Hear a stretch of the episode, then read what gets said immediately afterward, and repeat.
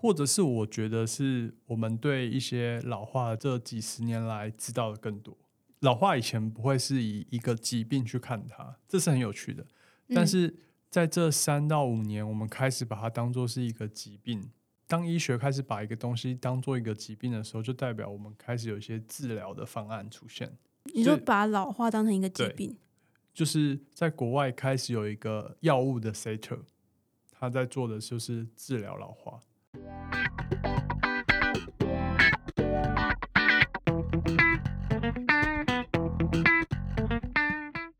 我先把录音键按下去。我真的有一场真的差点就忘记按。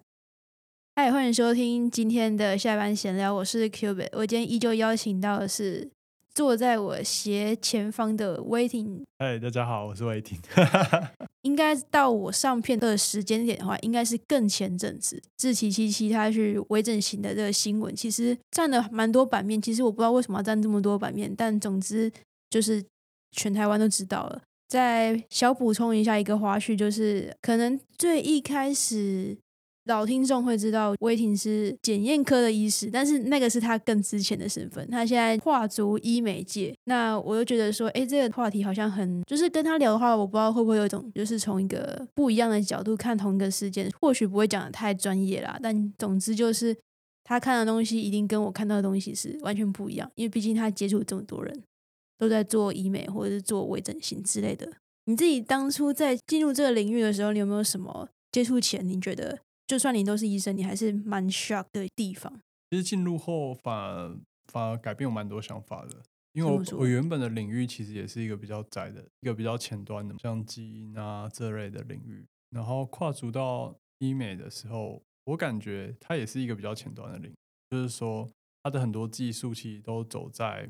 很前面，新的技术开发出来，三到四年，台湾就用到了。这个跟传统医学中心里面蛮不一样的。很多时候我们用的都是国外已经十年的东西。对对对，像前阵子 ECR 因为 COVID 的关系就变得很夯，但它其实已经是超级超级老旧的技术。对，医美行业其实很多时候用的东西，不敢说是对标国外最新，但是它跟国外联动的。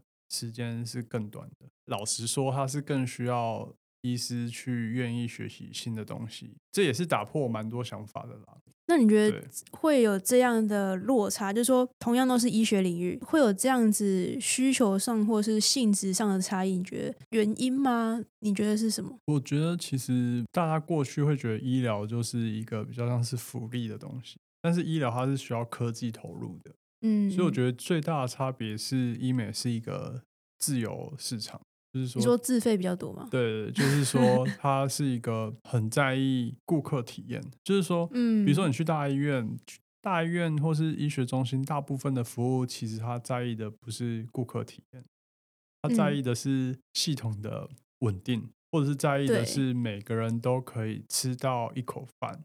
但是医美领域有点像是这边可以。找到各式各样很好的服务，但是相对的，它也是直接反映这个服务在建制的时候，它花的资源。什么意思？就是说，我们把一个新的技术引入台湾，其他是要花钱，或是一个新的技术在开发过程中也是要花钱。那它会把它反映在终端者使用上，他会感受到。在健保市场里面的服务其实并不是这样，就像我们现在会觉得很有趣啊，我们有的药比糖果还便宜，对对，这是一个蛮吊诡的事情，就是我们连现在去买糖果都不敢买太便宜的了。那为什么我们在传统的很多药里面却是制造这种形式在运作？但是我们其实一般人不知道啦，就只有在行业里面或是他跳了行业之后，可以观察多个角度才发现。那我觉得这也蛮可以呼应自欺欺欺这个事件的，就是说大家对这个领域的想法其实不断的在转变，或者是它更大众化了。为什么会那么多人会开始去讨论？因为大家可以接受了。那你自己觉得，你当初在看到这个主题的时候，或者看到这这件事情的时候，你那时候有没有什么特别？就第一想法是什么？就我觉得。还蛮神奇的，就是自喜七七，他已经算是一个公众人物了。嗯嗯，那公众人物他其实都会有自己的一个印象，就是他可能已经有一个对外有一个印象，不管是长相或者什么，这算是他的个人特色嘛？就像是呃，比如说九妹，有人说他变瘦了或变胖了，都可能会影响到观看观看数。对，所以我觉得对这种这些公众人物来说，这个的改变那是需要勇气的，不论是往哪个方向走。嗯，你说一次，而且尤其是一次性的在大家面前公开亮相的时候，一次性的改变比较多的情况之下，对，所以我觉得这是需要勇气的。然后，对，但他至少是自己很喜欢啊，我觉得这蛮蛮重要的。他不是为了什么，而是为了自己开心。毕竟他是公众人物嘛，所以来自四面八方的一些喜欢也好、批评也好都有。但我觉得还蛮开心，他是用一个比较正向的方式去。回应这件事，他你有看到他还把他做了哪些，然后他的 detail 是什么，然后花多少钱那个写出来，对蛮？公开透明的，对对，我都是一直觉得还蛮好玩的。而且他整个的变化是是健康，对对健康的，用健康的方式去回应那些酸民，对啊。虽然讲人家酸民好像也不太对啊，搞不好有些人也不是真的要酸，只是真的不喜欢之类的。对，就是毕竟。可能大家都有自己的看法啦，所以就会有一些比较负面的想法嘛。嗯，对，当然会有。对啊，我觉得尤其是这种东西是从以前吧，我觉得我自己观察是这样，可能可能体感上跟就是每个人会不太一样，不管是医美也好，整形也好，以前比较没有分到医美吧，有点像绑在一起的感觉，然后比较没那么接受的，就是排斥感比较重。然后到现在，大家可以慢慢接受，它是一个演进的过程啊。所以，即便是年轻族群，我觉得有些人还是会带有一些以前受到影响，所以还是会有一些比较严重或是比较直接的一些排斥感。所以，医美行业的东西其实范围很广嘛，从没有侵入到有侵入，其实它是一个很大的一个范围。侵入性这个东西本来就会让人家觉得有点距离。再来，它是选择性，就像刚刚说的，有些手术它。它不是选择性，它是你就是得开，因为你急性盲肠炎可能感染控制之后，你需要对治疗性的。那的确在医美领域的侵入性很多是选择性的，它不一定要做。那做或不做其实是跟个人选择有关。嗯，那怎么去做这选择，就变成是跟价值观或者社会的风气有关。对啊，那你觉得为什么大家会对于你选择去做这些侵入性的？手术也好，或是任何疗程也好，会比较容易反感。我觉得跟一开始，我觉得跟行业的变化，还有个人的力量在社会里面被放大有关。简单来说，以前可能真正能会被人家看到的，在电视台播出，以前没有手机或是这种 YouTube 啊或这类的时候，大概是只有公众人物。女明星会被人家看到外观，这类人其实算少数。一般民众其实并不会这么容易去觉得自己的外观需要被重视。但是现在随学着手机很容易拍照嘛，以前可能不容易拍照，你要底片要洗。现在你随便用手机拍照，你都可以分享。所以我感觉它是一个自然而然的社会变迁。社交媒体的出现，手机拍照很容易，更容易被人家看到。那就像刚刚说的。外观是最容易被讨论的，所以我觉得可能对每个人来说，它都变成是会去在意的。对，那当每个人都会去在意，都会去想要去做一些调整的时候，那这件事情就会被接受。我感觉就像是以前我们会觉得吃外面好像是一件不太好的事情，就是健康来说，健康来讲的话，就是说我们会觉得说，不是很浪费，对，浪费钱，自己煮就好了。但是随着我们的社会工作模式，像现在大家都很接受。其实我在准备这集的时候，那我查到一个阳光基金会他们做的，他们好像每三年会做一个调查。对，它的名字都会叫做《台湾民众对外貌的意向与经验调查》。我只有看到二零一九年的啦。总结来讲，它的调查结果有一条，他写说，十二点九趴的台湾民众曾因为外貌受到其他人的取笑，大概。十分超过十个人就会有一个或两个嘛，然后十五趴的人因为外貌然后被取自己不喜欢的绰号，大概十一点九是因为外貌然后被批评，因为他是三年做一次，然后他有有去跟三年前就是这份报告是二零一九嘛，那三年前就是二零一六，然后他去跟二零一六的调查做比较，其实当然就是他有发现说，哦，大家刚上述的讲的这些东西，其实有慢慢在下降，也有发现说调查出来会去调查说，哎，你有这个经验，那是什么时期嘛？嗯，其实很多时期都是在可能国中、高中时期，就是那种青少年，然后大家比较中二的时候，可能就会有这种大家认为的玩笑话出现吧。嗯，而且我也觉得蛮蛮有趣的。对，而且我不知道其实是。十几趴的比例，比例，我觉得是比我想象中还多哎，比我想象中低耶，低吗？对啊，是哦，因为仔细回想，你小时候应该基本上全班百分之哎，那如果你六十以上的人都有外貌的绰号，那你都六十不就是单你们班有四十个人，然后就二十个人都有的意思？就是可能变成是，其实大部分人的外号都是跟外貌有关。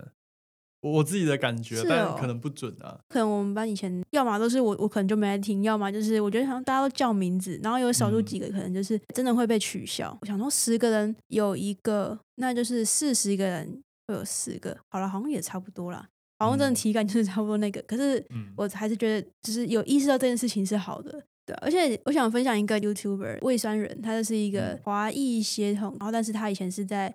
韩国成长的一个男生，他的节目上面有分享一些韩国的事情。我有因为这个主题，然后去看了几次。因为韩国最著名的，我不确定是实际上是真的这样，还是说是谣言，但就会想到整形这件事情。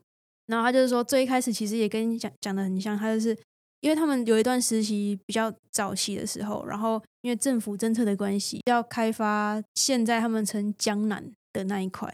然后他们就要求有一些比较有钱的人，就是你要迁到江南这一块。但那那时候是很很早期，很早期，然后有点鸟不生蛋的一块地方。但是就是政府就是要求这样嘛，所以就有一些有钱人就慢慢迁到往南迁这样。但那些贵妇们就是要打扮的漂漂亮亮啊，然后平常可能就是也没什么事情做。但你一一旦有场合，你就是要把自己打扮好嘛。然后，所以他们就会可能就会去什么喝下午茶，然后化妆啊，干嘛？然后那时候甚至有一个，当然完整内容我会建议去看那个影片啊。嗯。但他就说那时候还会有一个一种机构出现，因为韩文它其实很多是音译的东西，对，所以它没办法直接翻成中文，但它可以翻成英文。那个东西叫 Charming School，Charming 就是那个魅力，嗯，然后 School 就是那个学校嘛，这就是教你。怎么样变有魅力的学校吗？嗯，然后就会教，比如说怎么化妆啊，什么之类，就是这这类型的课程，让那些贵妇去上。然后，但贵妇总是会，他们可能就会觉得，那个年代就会觉得，哦，他们老公的确就是很多三妻四妾，就是外面很多人这样子。嗯，所以他们就觉得说，啊，如果我自己没有打扮好，外貌不好，那我就是很快就。就不是正宫了，嗯，也会有压力。对对对，所以他们就会想说，那我除了学这个化妆很好，就是但你化的好，不一样的感觉嘛。嗯，但你总是会老，然后有些老了之后，你是这种化妆是盖不了的，所以他们就开始变成说，那那我要去整形，就是一劳永逸的方式，然后就去整形。然后因为他们可能其他人就看说，就很像我们现在看网红的感觉，嗯，就会觉得说，哦。他们，你看现在这他们这些人就是很漂亮啊，干嘛的？然后又有钱啊，然后又有闲，然后又漂漂亮亮的，所以就很多人就会开始慢慢有这个风气，就是跟随着他们，慢慢带起这个类似像整形，对于整形比较不会那么反感的一个风气。他只是可能人家这一段提的比较早，嗯，因为历史演进的关系，所以提比较早，然后所以到现在比起我们来讲，可能就是。呃，开始就是等于是历程整个提早啦，所以现在相对之下，同个时空里面，就会好像对这件事情比较开放一点点。我觉得这感觉蛮蛮有共鸣的，因为感觉好像很多新的技术都是从嗯某些少数人开始，嗯，然后当当他真的对一般人有帮助的时候，他就会被扩大。但我觉得那个少数人他有一定的影响力。呃，对，就可能有影响力的少数人吧。就会开始扩大这件事情，然后大家就会开始慢慢的接受这件事情。对，那我觉得可以补充一个比较有趣的，在医学角度来看，好了，的确也会有一些呃一些角度的不同。嗯嗯。举例来说，以前可能大家在谈的医美都是偏向整形的意思，就是说它会让你变得跟你长得不太一样。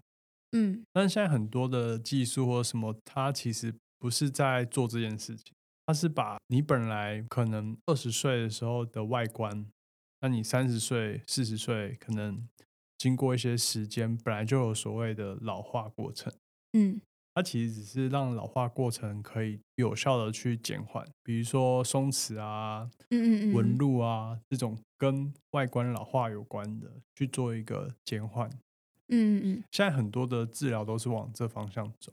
我觉得是不是有点像是大家在追求一个所谓的自然感？嗯，也有可能。呃，好看这件事情中间的一个平衡点。或者是我觉得是我们对一些老化这几十年来知道的更多。老化以前不会是以一个疾病去看它，这是很有趣的。但是在这三到五年，我们开始把它当做是一个疾病。当医学开始把一个东西当做一个疾病的时候，就代表我们开始有一些治疗的方案出现。你说把老化当成一个疾病，就是在国外开始有一个药物的 c e t r 他在做的就是治疗老化。现在很多顶尖的科学家，其实比如说举一个哈佛大学医学院蛮有名的，叫做 George Church，他算是带领了整个从基因定序这些东西的进展。像他有一大块现在都在做老化，就是他他觉得在一些老化机制被发现之后，我们是有机会活到一百二十岁。所以说，我们因为对老化的机制有更多理解。所以开始知道说这件事情是可以被预防或者是治疗，比如说脸部的老化，像是我们慢慢发现原来照光会让我们的皮肤有色素、有皱纹，还有一些软组织的变化，那我们就可以根据这个去做疗程嘛，或者是我们知道哦，原来随着时间或随着我们对肌肉的使用，我们有些筋膜或这些也会松弛，对，所以它，所以我觉得是因为我们。医学上对这件事情越来越知道，所以才开始以这个去做治疗。但我们后来发现，针对这个去做处理，会让人变得年轻，所以开始变成是在外观上面的一个疗程。但这个东西很难在台湾来说，很难放在健保里面。我们很多的医疗的制度都是建立十几二十年了，他不知道这个要放在哪里，所以他就开始被放在一个没有在健保关注中。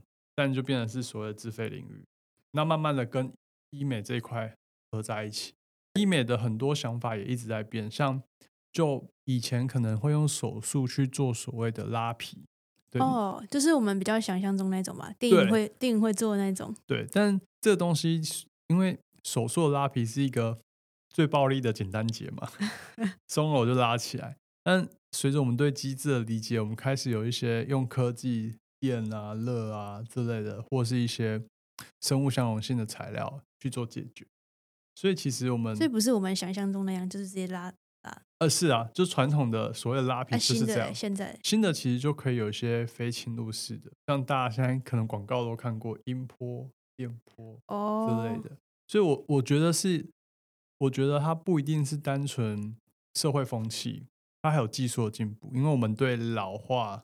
这件事情放进去，外观的美这件把它放在一起了，所以我觉得它本身还有治疗方式的变化，还有背景知识的了解，都让这个领域不太一样。因为以前可能不是每个人都想要长得跟自己不一样。我觉得还有卡到一个文化上的东西，就是你讲的就是价值观上的东西，就是。现在可能教材会慢慢调整，但以我们那时候可能回归到我们的小时候学的教材，很多东西还是会是灌输你所谓的儒家思想那种东西，那就难免会有一种什么身体发肤受之父什么的。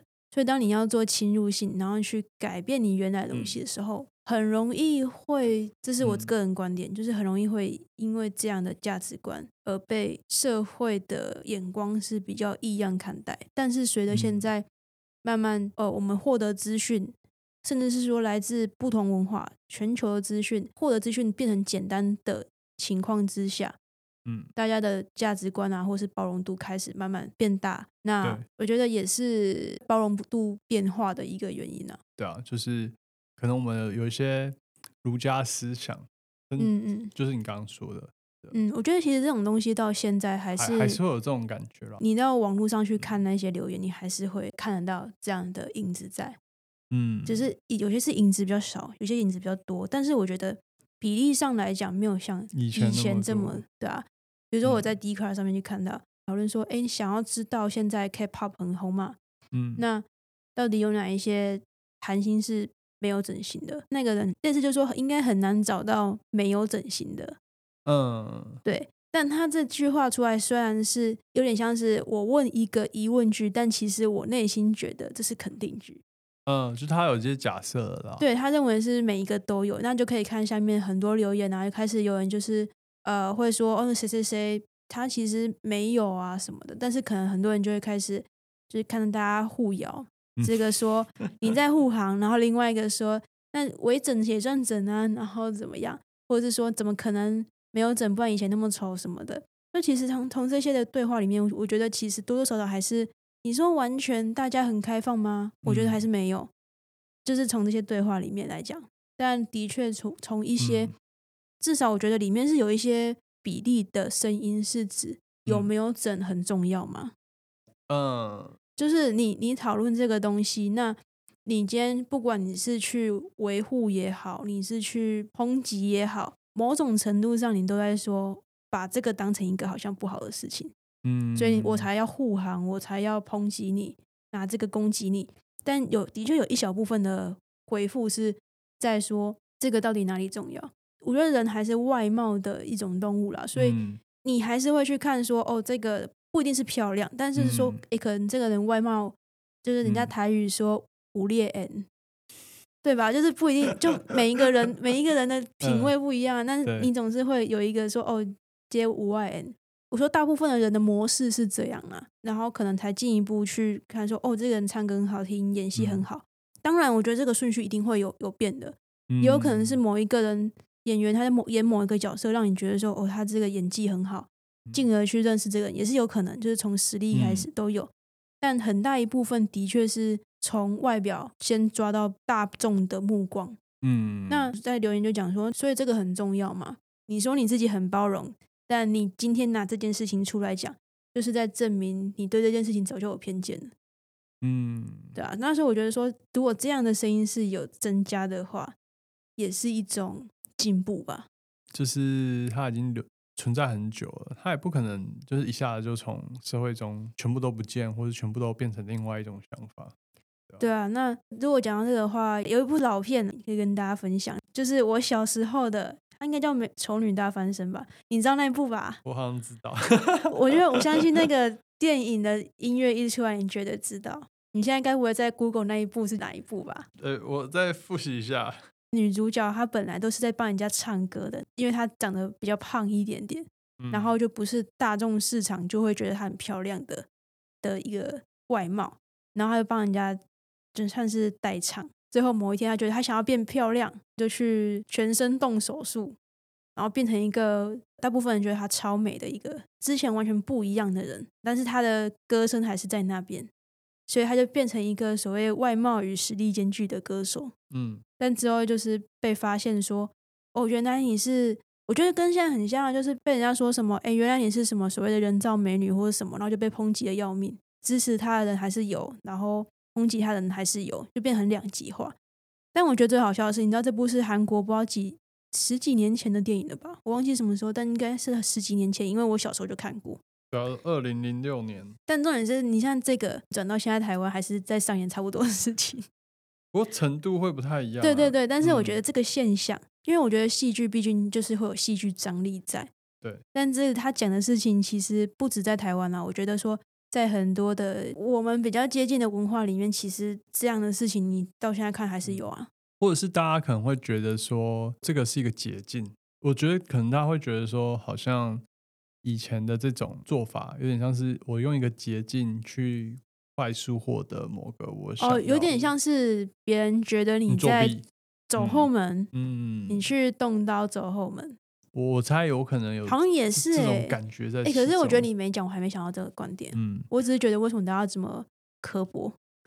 嗯，所以我觉得回过来自自欺欺欺，我我现在有感觉说他为什么要去分享这么多他的细节？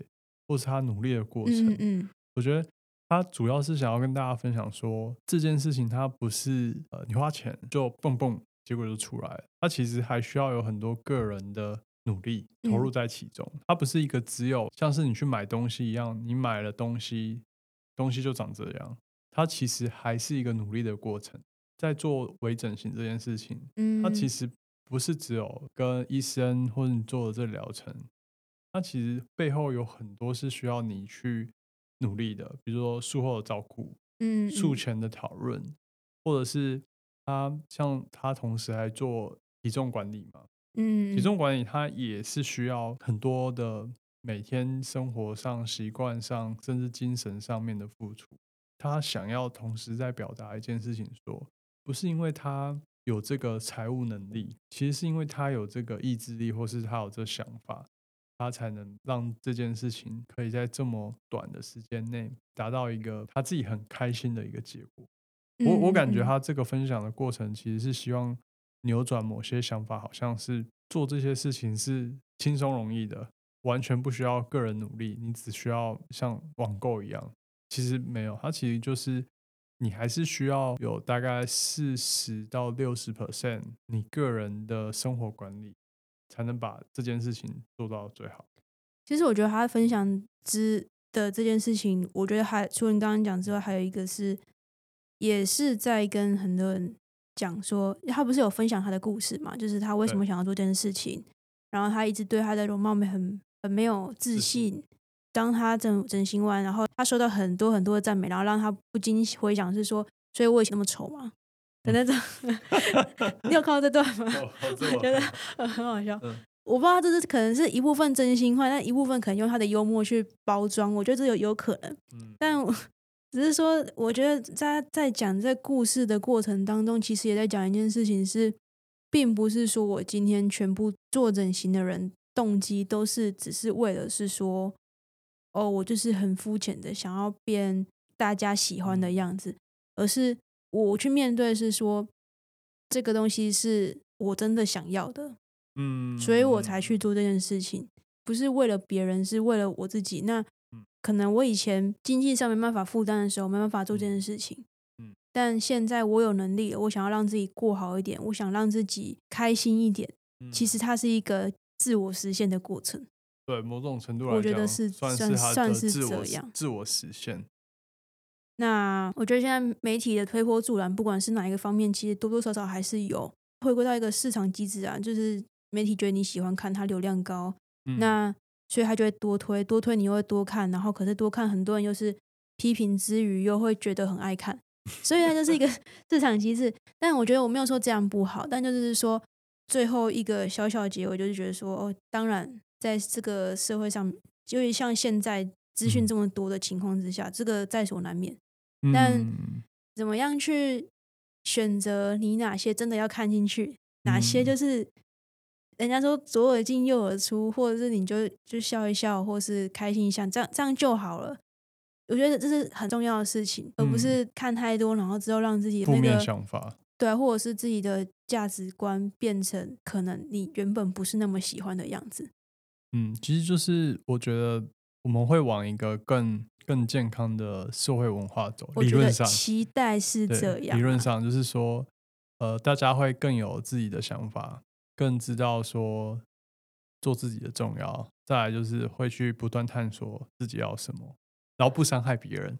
因为我觉得你你这完美的帮我总结所有我想要讲的事情，我觉得魏婷真的是很会帮人家总结。没有，这也是我我的想法，我也是觉得。希望说自己也是以这个方式在做的，对。OK，好，那就希望大家也都是，我觉得不一定说一定要像我跟魏婷讲这样，但就是也是希望大家可以思考一下，说，哎，那你到底你是想要变成什么样子？那你自己对于这社会的观点又是什么？就希望可以健康的往好的方向走，大概就是这样。今天这集难得录的比较长啦，那就是希望大家喜欢。然后，如果喜欢的话，也欢迎帮我到 Apple Podcast 或 Spotify 按下五颗星，然后留下你想留的言论，或是不想留言，你只要按星星，我也是很开心啊。对，大概就是这样子。好啦，谢谢大家，我们下集见，拜拜。拜。